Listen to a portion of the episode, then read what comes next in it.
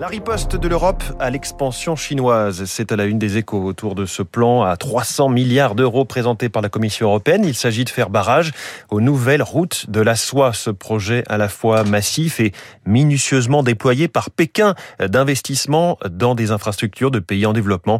On y reviendra à 7h10 avec François Vidal dans son édito. Dans le journal L'Opinion, article passionnant sur l'Italie et comment la question démographique pèse sur la dépense publique. L'Italie a perdu un million d'habitants entre 2014 et 2020. Sa population est désormais de 59 millions, 59 en Italie, 67 en France.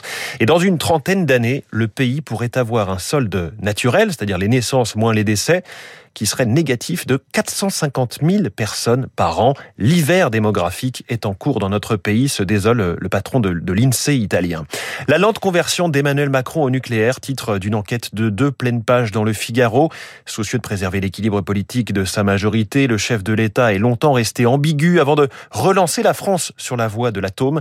En lisant cet article, on voit surtout comment le président a mis en sourdine pendant sa campagne et le début de son mandat ses convictions pro-nucléaires. Souvenez-vous, il fallait à l'époque concilier les points de vue de Nicolas Hulot avec ceux d'Édouard Philippe, ancien lobbyiste d'Areva.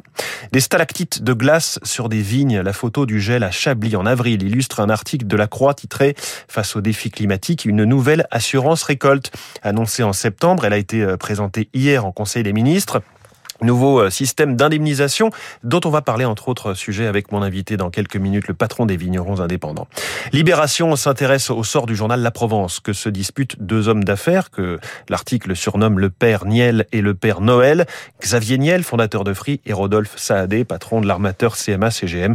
La rédaction de La Provence qui espère euh, un nouvel élan insufflé par ce rachat à venir après huit années dans le groupe de Bernard Tapie. Moderna, nouveau géant de la pharmacie mondiale, c'est à la une du Figaro Économie.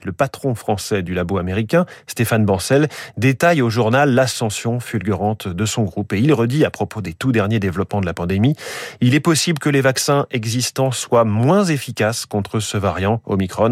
Moderna euh, a démarré une étude en vue d'une nouvelle version de son vaccin. Il faudra compter 60 à 90 jours pour y parvenir. Voilà pour la presse du jour. Il est 6h30.